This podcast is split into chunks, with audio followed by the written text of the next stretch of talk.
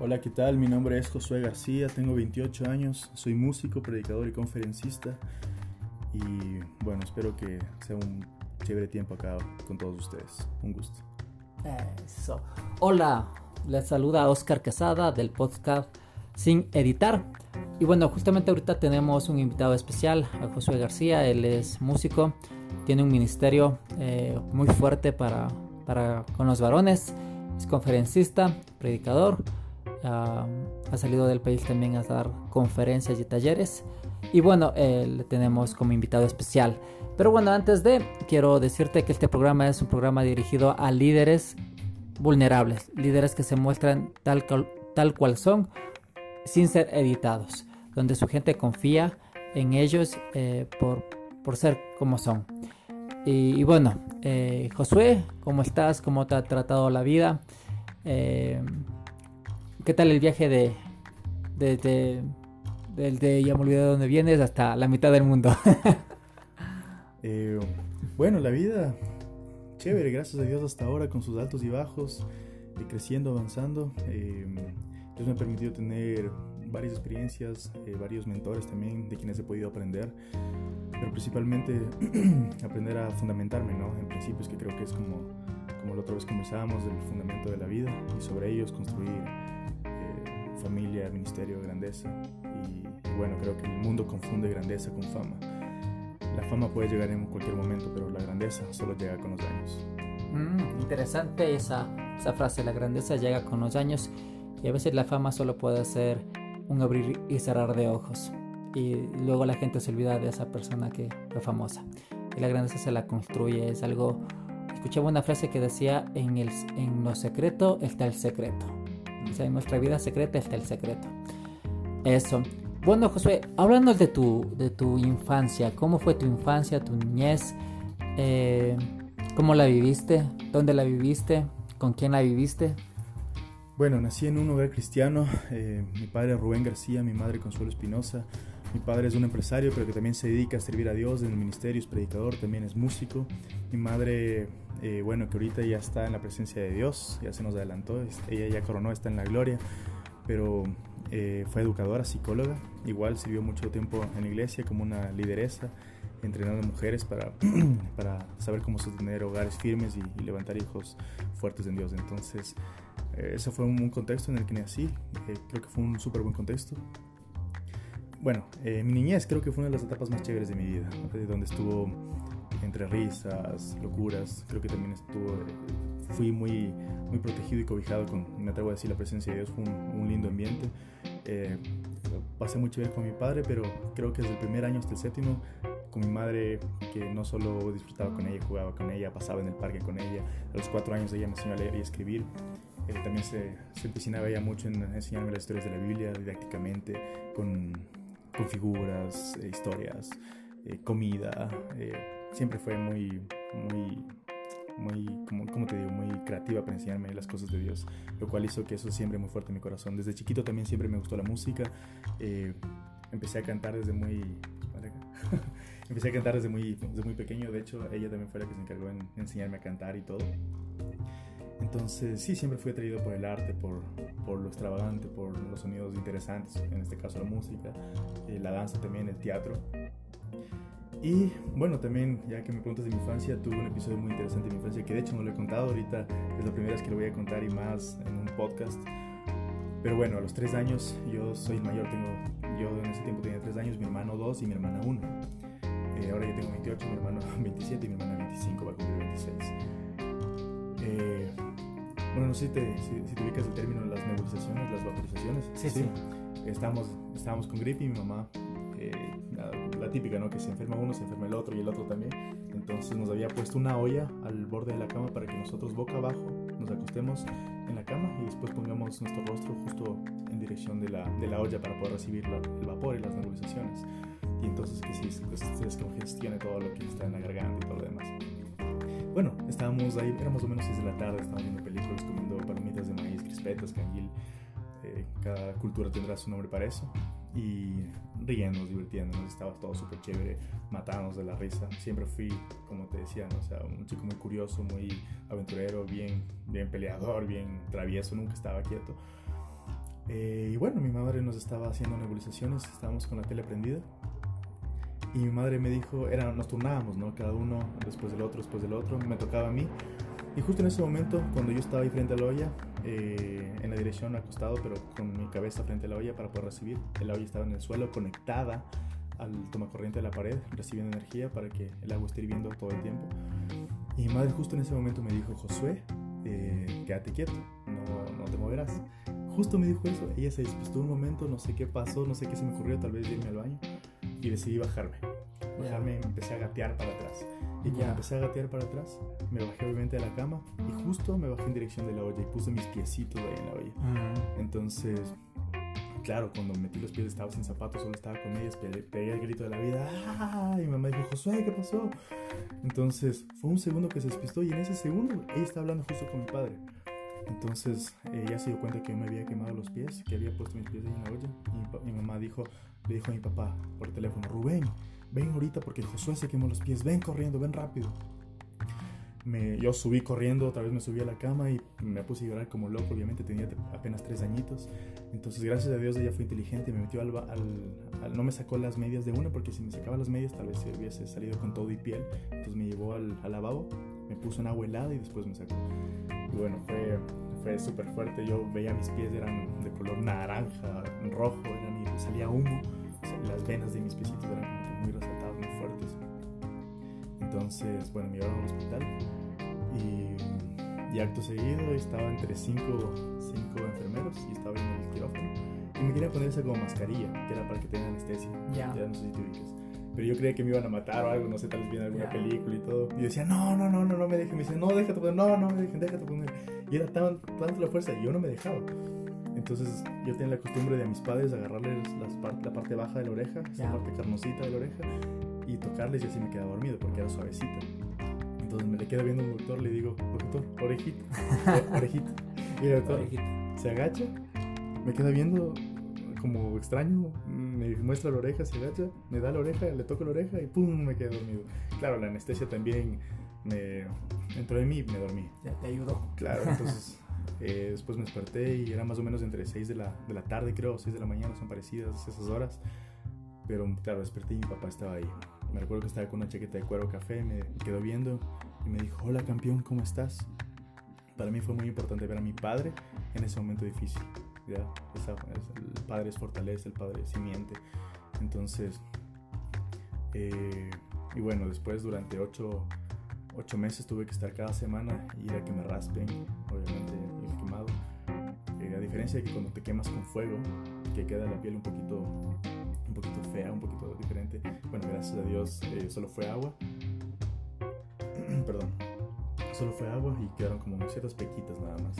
Y bueno, tuve que estar con ocho meses eh, con, eh, con botas ortopédicas, pero igual jugaba, reía, disfrutaba, nunca me quedé.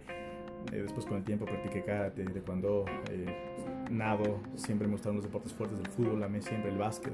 Entonces, gracias a Dios, mis pies nunca se afectaron a nivel de huesos o estructura solo fue a nivel de piel, gracias a Dios, pero tampoco nunca me detuvo. Entonces creo que desde chiquito, esa experiencia, ya que me preguntaste de mi niñez, esa experiencia fue un poco especial para mí. Bueno, bastante especial porque no, no le voy a echar la culpa a la vida ni, ni, a lo que sea. Al contrario, creo que desde chiquito Dios me empezó a enseñar acerca de, de la resiliencia, de la entereza, de la perseverancia y de crecer en medio del dolor. Como te decía, eh, creo que Jesús mismo ¿no? salió en medio de la muerte. ¿no? Entonces, eh, creo que como personas debemos aprender a salir en medio de, de problemas, de cosas difíciles, de obstáculos, de enemigos. Y con audacia yo salía, salir adelante, mantenerse y, avanzar. Pues creo que desde chiquito Dios me empezó a entrenar como un guerrero para lo que más adelante se Y eso ya fue desde ahí fortaleciendo mi espíritu. Ya, chévere, cuando contaba la historia de cómo tus padres te cuidaron, yo pensaba en nuestro papá. Cuando caemos nosotros y nos lanzamos del pecado o tenemos algún hábito que tenemos que dejarlo, un mal hábito, y no lo dejamos, sabemos que nuestro papá nos va a recoger y nos va a abrazar, nos va a decir no te preocupes, tranquilo, todo va a estar bien, vamos a salir de esta. Y, nos acompaña en el proceso de sanación, nos acompaña en el proceso de, limpieza. Eh, y no nos juzga, no nos dice, no ves, yo te dije. Nada, ni, ni, nos pega, ni nos, ni nos pega. O sea, solo coge, nos abraza, nos dice, yo te amo tal cual eres. Y eso nos anima a seguir adelante, a salir. Pero es chévere porque Dios no se hace drama, o sea, Dios no le tiene miedo a la crisis. Eso. Yo a la crisis o a los problemas o a los momentos difíciles de la vida le veo como, no sé si te ubicas una tormenta o un huracán. Sí, sí. En Estados Unidos cuando los huracanes vienen, es interesante porque el huracán es bien fuerte y así es más o menos la crisis. Crisis para mí es un evento del cual no tienes el control. Por eso es crisis. Y por eso uno entra en crisis, porque no Ah, puedes vale. controlarlo. Y, y a- y más a los hombres nos encanta tener el control. Y ahí es cuando fallamos, ¿no? Pero la crisis es interesante porque un huracán, una tormenta cuando llega, eh, se lleva todo árbol podrido. Toda casa débil que no tiene cimientos se lleva. Es decir, quita todo lo que no tiene que estar, todo lo débil, todo lo podrido, todo lo malo. Y después queda todo lo fuerte y lo que se quitó, ese huevo queda para ahora sí empezar a poner con aplomo, con cimiento, con cemento, algo ya sólido. Entonces, las crisis limpian en realidad, Sí. llevan a un nuevo nivel. Sí, y no hay que tener miedo de empezar de cero y empezar de nuevo. A veces nos detenemos porque, no sé, es que, es que sigo pecando, sigo haciendo lo mismo y creo que ya Dios no me va a usar. Claro. Y, y- y nos detenemos y nos quedamos ahí y no, y no, y no avanzamos al propósito de Dios. Entonces, eh, a veces las, las crisis nos, nos ayudan a eso, a volver a empezar, empezar de cero. Claro, sí, totalmente de acuerdo. Sí, sí. Eh, José, cuéntame cómo fue tu juventud, eh, tu adolescencia. adolescencia, juventud. Sí, Bueno, como te decía, siempre fue un chico curioso, alguien que, que preguntaba mucho, que no se conformaba con una respuesta débil, barata, necesitaba una respuesta sólida con argumentos. Era bien difícil de convencer, siempre me gustaba. Era bien difícil de controlar porque siempre fue un- un- una persona muy audaz, como yo sabía.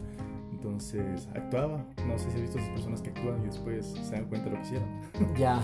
que, que hablan y después piensan lo que dijeron. La cagué, no Claro. puede ser. Claro, entonces, bueno, eso también me trajo muchos beneficios porque me metía en cosas y lograba, siempre ganaba, pero también cuando me metía por meterme, después tenía que serme responsable de los problemas que, que, que traía lo que yo provocaba. Pero bueno, siempre me consideré y me considero alguien de, de, de mucha acción.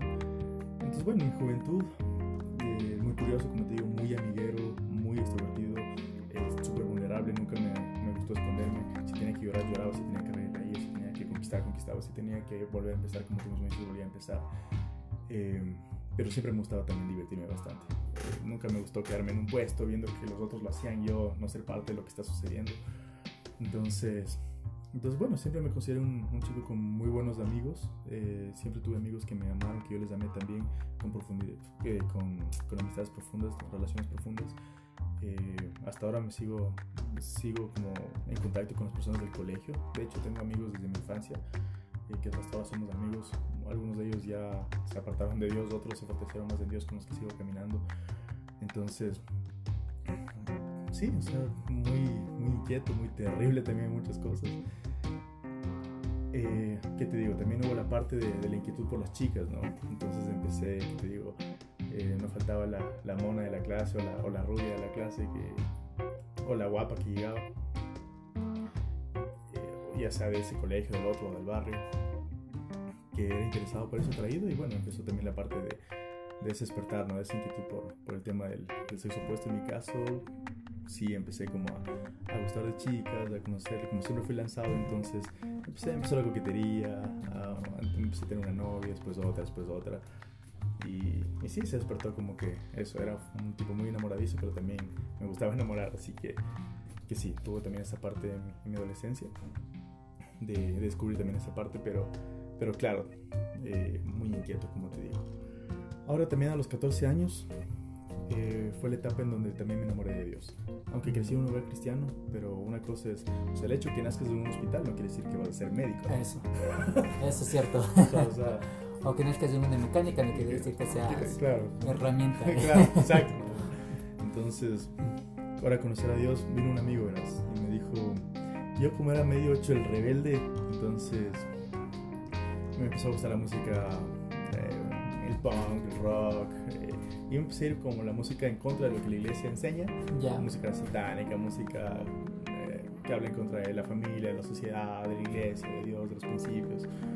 De hecho, una de las bandas que más me gustaba era Ángeles del Infierno español. ya, Ya, entonces, siempre me gustó todo tipo de música, la salsa, la electrónica me encanta, el rock, pero eh, me encantaba también la- un poquito la música que se iba en contra de todo lo establecido.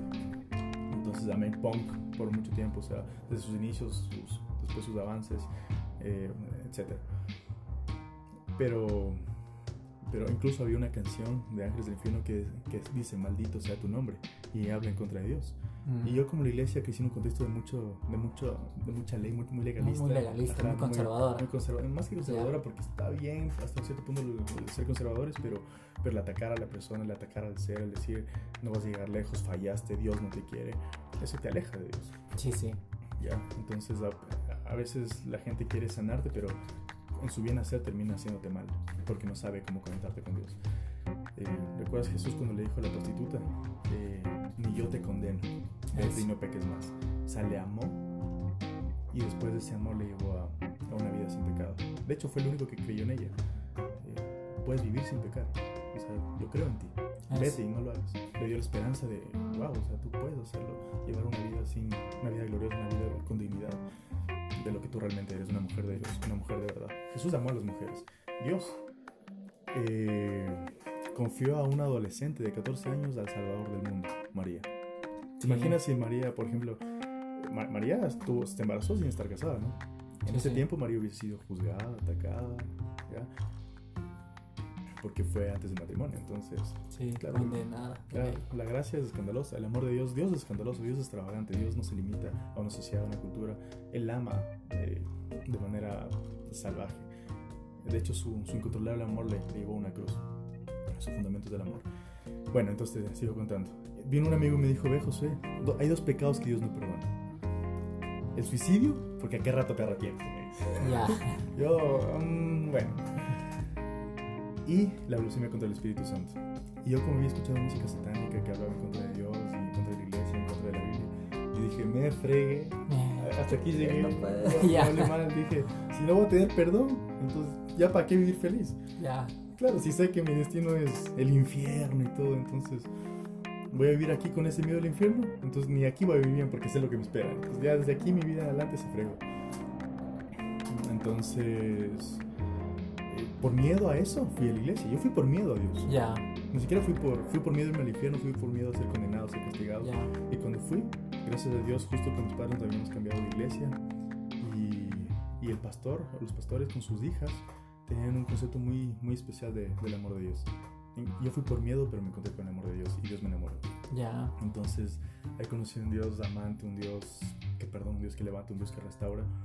De hecho, eh, una de las pastoras que hasta ahora le considero un, un gran ejemplo de mi vida, que se llama Melania Toledo, no sé si has escuchado de ella. No, no he escuchado. Bueno, eh, ella de hecho tiene un, un ministerio muy fuerte que, que restaura mujeres en riesgo Ya. de esclavitud sexual, las restaura, las empodera, los levanta y ella sigue adelante, pero ya con dignidad. Entonces, le considero una mujer muy, muy poderosa en Dios. Ella fue una, una como que de mis inspiraciones porque veía cómo hablaba de Dios, cómo se inspiraba a sí misma y cómo avanzaba a siguientes niveles. Entonces dijo, yo dije, wow, y ese es el Dios que yo quiero. Entonces empecé a, a conocer a Dios en otra latitud, en otra forma. O tal vez en su verdadera forma. Eso. ¿ya? Verdadera dimensión. Exacto, lo que él realmente es. Y de ahí, de entre los 14 más o menos, a mis 15 me enamoré y empecé a ir a la iglesia, empecé a crecer, empecé a estudiar la Biblia. Siempre me gustó la Biblia, siempre entendía a Dios de una manera especial, diferente, pero ya con una pasión por él. Empecé a estudiarle y desde chiquito empecé, eh, empezó una pasión en mí por la teología, la, la filosofía bíblica. eh, todo lo que comprende el tema de Biblia, la- los- los- bueno, Biblia, Biblos, Sí, sí. todo lo que tiene los libros de la Biblia. Ya. Entonces el biblismo siempre me encantó. Sueño con poco a poco seguir creciendo. De hecho estudié teología y filosofía bíblica y sueño con ser un gran biblista más adelante. No solo teólogo, sino biblista.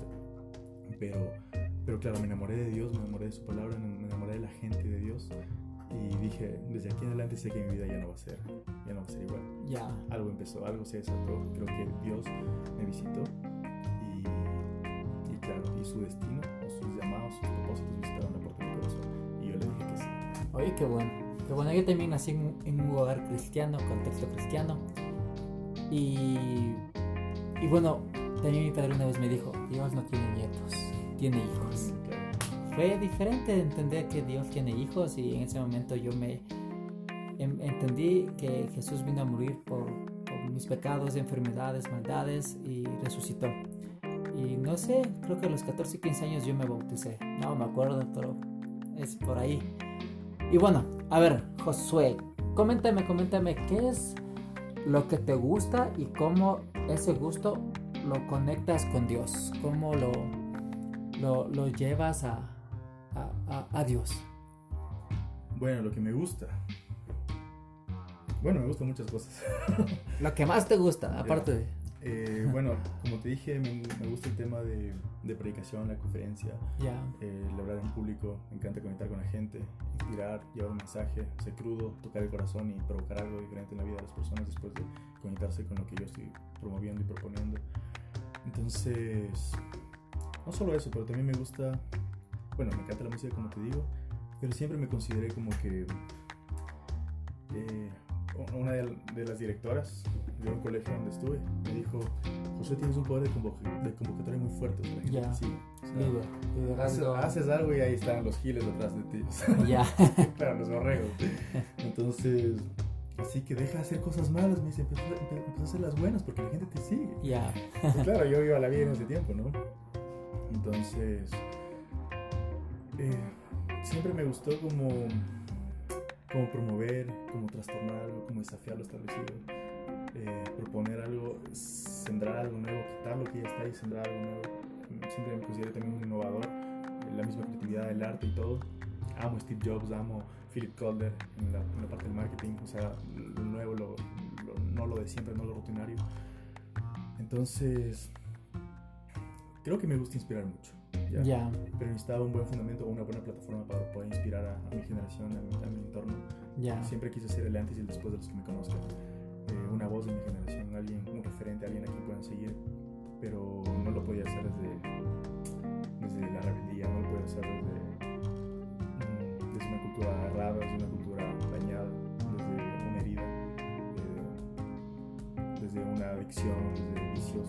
¿ya? No podía pararme de frente y decir, ah, la mujer no vale nada, eh, o ser hombre es tener mis mujeres y que, y que el dinero está en mis pies. No, si iba a ser alguien que influye, alguien que inspira, alguien que levanta, alguien que, que lleva la época cuatro niveles más arriba, entonces tendría que tener los principios de Dios, principios bíblicos, principios fuertes. De hecho, Jesús, eh, de hecho, la historia está antes y después de Cristo. Sí, sí. la historia de Dios. Él fue un gran líder, fue un gran hombre, Entonces, ¿qué es lo que me gusta hacer? Como te digo, creo que es inspirar, creo que es levantar, creo que es desafiar. Y, y si tal vez te suena un poquito fuerte, pero me considero muy implacable, pero también me gusta trastornar. ya, Ya, o sea, soy medio, como te dije, medio peleador, no me gusta quedarme con lo que ya está. Pero hacerlo desde una plataforma que conecta a Dios con las personas. ya, Entonces usar mis dones, ya sea la música, ya sea la oratoria, la predicación, la enseñanza, ya sea la educación, ya sea todo lo que, lo que estudié. Me encanta el deporte también, me encanta todo lo que tiene que ver con creatividad. Todo lo que soy, pero enfocado a Dios. Eso me preguntaste, ¿verdad? Sí, sí. ¿Cómo uso mis dones? Lo que me gusta eh, para, para el servicio de Dios. ¿sí? sí, Entonces, de hecho, a ver, ¿cuál es, mi, cuál es mi punto? No es que yo intento conectarlos. Lo que yo creo que funciona es, es esto que te voy a decir. El punto no es conectar a Dios con mis dones. El punto es que mis dones solo sirven cuando estoy conectado a Dios. ya, Ya, o sea, eh, si le sacas un pez del agua, no puede nadar. Puede puede tener aletas, puede tener eh, branquias, puede tener eh, todo lo que se necesita, escamas, la capacidad para poder nadar, pero si le sacas de su fuente, no puede nadar. ya, sí, Entonces, sí, no importa los dones, no importa todo lo que pueda tener, la capacidad que este pez pueda tener. Si es que no está en su medio ambiente, en su hábitat natural, eh, no, no va a fluir. Una semilla, en una semilla hay un árbol. Ya, una semilla un sí, árbol, sí, sí. ¿cierto? Y dentro de ese árbol van a haber más semillas con más frutos y esos más frutos traen más árboles. sí, Y después esos frutos, más árboles y más árboles y más frutos y más frutos y más árboles. Entonces una semilla tiene el potencial de un bosque, ¿verdad? Pero si no lo siembras, no va a pasar no va a nada. pasar nada.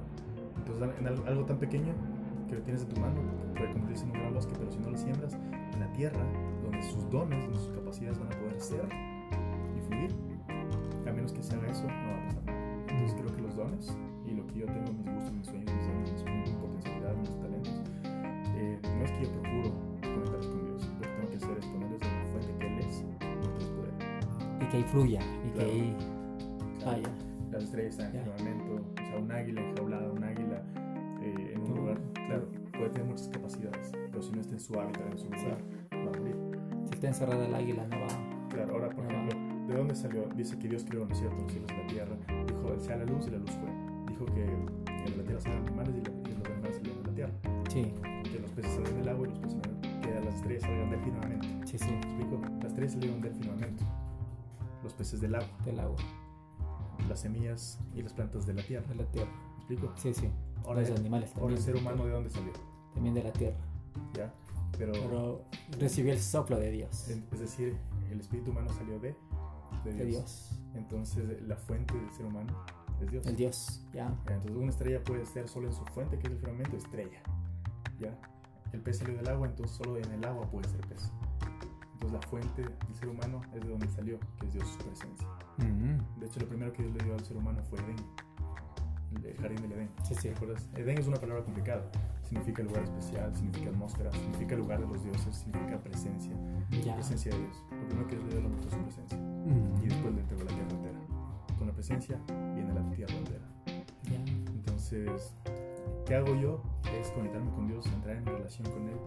Entonces Dios sana mis heridas, me da identidad, me da destino, me da fuerza, me da convicción, me da audacia. Y entonces, después de estar con Dios, puedo entrar como un gatito, salgo como un león. Y de ahí el mundo es mío. Mm, Pero es la presencia de Dios, creo yo. ya. Que provoca que los dones se despierten. Entonces no es que yo conecto a Dios con mis dones. Voy a Dios y mis dones se despiertan. Tus dones se despiertan. Eh, y justamente el año anterior despertaste eh, o, o lanzaste un ministerio. Justamente hablando de tus dones. Eh, ¿Cómo se llama el ministerio? ¿Y a qué se dedica el ministerio? El enfoque. ¿Cuál es el enfoque? Y eso, háblanos, háblanos de... Mira, qué chévere que tomas esta pregunta porque, o este punto porque, bueno, en mi caso yo tuve que aprender a esperar. Ya, Bastante, ya. Eh, si te acuerdas como hablábamos hace un rato, ahí, eh, antes de empezar esto, que Jesús tuvo 30 años de preparación y solo 3 años de, de ministerio. de ministerio público, sí. de- de- de publicidad o de algo público solamente 3 años. Entonces, igual, o sea, Moisés pasó 40 años en el desierto y 40 años en, en el éxodo, o sea, 40 años de preparación para 40 años de conquista. Igual Josué pasó mucho tiempo sirviendo a Moisés y después se desató la conquista, tierra prometida y todo. Entonces creo yo, yo, yo siempre me comparé con, no sé si te ubicas del mambú, el Ya. planta del mambú, que, que tú siembras y el primer año no se ve nada, el segundo año tampoco, el tercer año tampoco, y el cuarto año tampoco, es pura tierra. El quinto año, el sexto, el séptimo, el octavo, porque en todos esos años está haciéndose raíz, está haciéndose firmeza, arraigándose, volviéndose fuerte, sólido, fundamento. Y después, después de esos nueve años, en apenas tres semanas, ¡boom! se desata. Entonces, yo más o menos creo que me considero muchas veces así porque yo tuve, eh, vi, vi que mis amigos empezaban sus ministerios, sus proyectos, sus empresas, se casaban y avanzaban. Dios me decía, sigo entrenándote, sigo trabajando en ti, sigo moldeándote, sigo solidificándote. Todavía falta, espérate un poco más. Entonces yo me considero como David, el menor de, los, de sus siete hermanos del octavo. ya, Ya me considero, soy el menor, o sea, entonces todavía no estamos empezando, ¿ya? Y ya lo grande está por venir Dios, se va a mover, sus promesas Dios las va a cumplir. Eh, pero eso te digo, eh, de todos mis amigos, yo soy el último en empezar. Y de hecho soy el más joven. Tú Ya. tienen, vos tienes 36 años, tienes tu ministerio, otras personas, 36 tienes, ¿verdad? sí, Sí, sí. Eh, otros igual, eh, 30, 32. Yo soy el menor, por así decirlo. Pero me atrevo a decir que el mejor vino siempre es, es en el final, ¿no? Claro, el que más se añeja. el que más se añeje es el mejor. Claro, entonces. Pero aún así, tengo 28 años. No estoy tan joven ya. Pero siento que Dios en mi caso me hizo esperar bastante. Como te decía, Jesús tuvo 30 años de preparación y 3, de gloria. A veces queremos al revés nosotros. Eh, 3 de preparación y 30 de, de, de conquista y todo. Entonces yo tuve que aprender a esperar. Ahora siento que Dios me está diciendo ya es tiempo de, algo chévere, de algo grande, de algo, de algo que trascienda. Eh, de hecho, por eso fue el, el- lo importante esperar para tener después trayectoria. Como te decía, la grandeza en realidad viene con los años. Eh, cualquier tonto puede ser, famoso en, cualquier momento, y más con las redes sociales. Pero un hombre de Dios necesita, necesita carácter,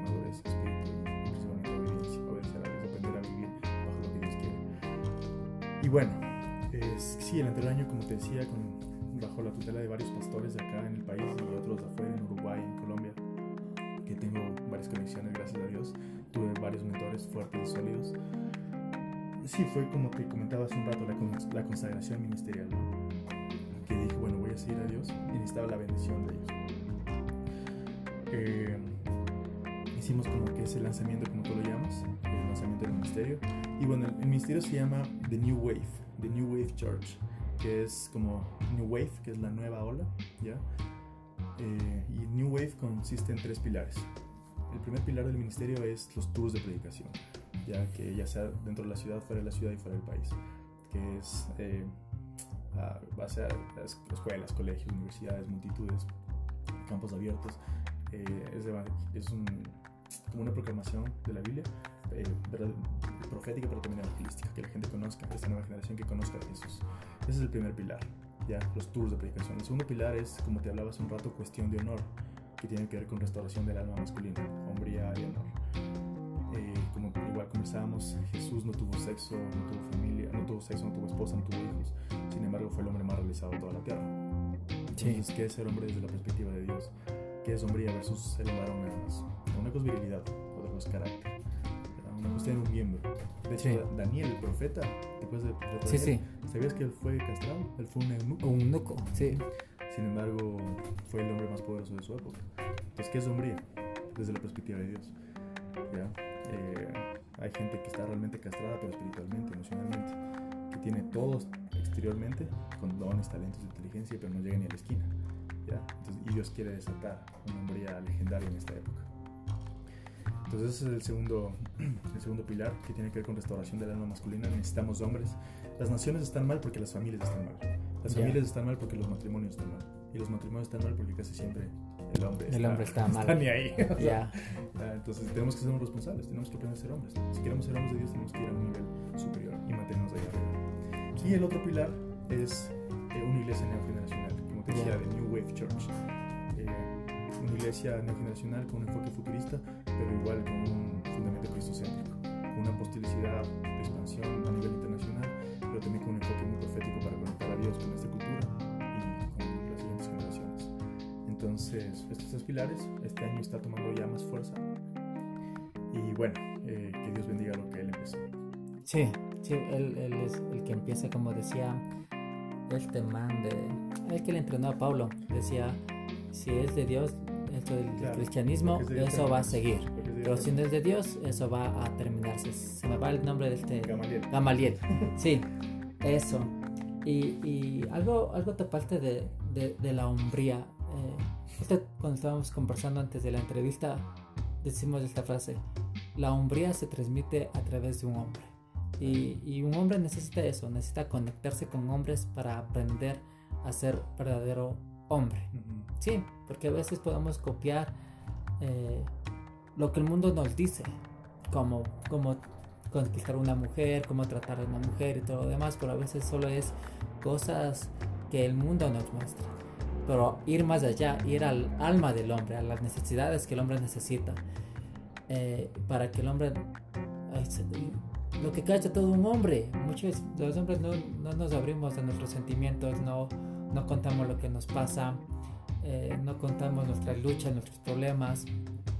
Y necesitamos eso, necesitamos eh, levantar a hombres para que las familias sean levantadas, para que un barrio sea levantado, para que una nación sea levantada. Y, y todo está en cómo el hombre puede tener una intimidad con Dios y con otros. ¿Tú te acuerdas de Sansón? Sí. Sansón tuvo mucha fuerza, ¿no? Fue el hombre más fuerte de toda la tierra. Sí, sí. Eh, fue un hombre glorioso, fue un fenómeno celestial aquí habitando entre nosotros, literal. Ni qué Hulk. Claro, es, que a diferencia de los otros, por ejemplo, Moisés tuvo un manto, perdón, una vara, sí. Elías tuvo un manto, José una espada. En cambio, él, él era su propia herramienta, sí. él era su propia arma de guerra, en él estaba la fuerza. Entonces, fue, a mí me parece un hombre muy especial y creo que es el, el ejemplo de muchos hombres que tienen mucha fuerza, mucho destino, mucha inteligencia, muchos dones pero que cuando aparece una Dalila, y Dalila puede representar muchas cosas, ¿no? Vamos a echar la culpa a las mujeres, ¿no? Siempre echamos la culpa a las mujeres, está mal. La otra vez yo decía en una predicación que me invitaron a predicar, claro, siempre decimos, ay las hermanitas, ay las mujeres, ay las chismosas, ay las atrevidas, ay las que se visten de esa manera. No, las mujeres no, los hombres.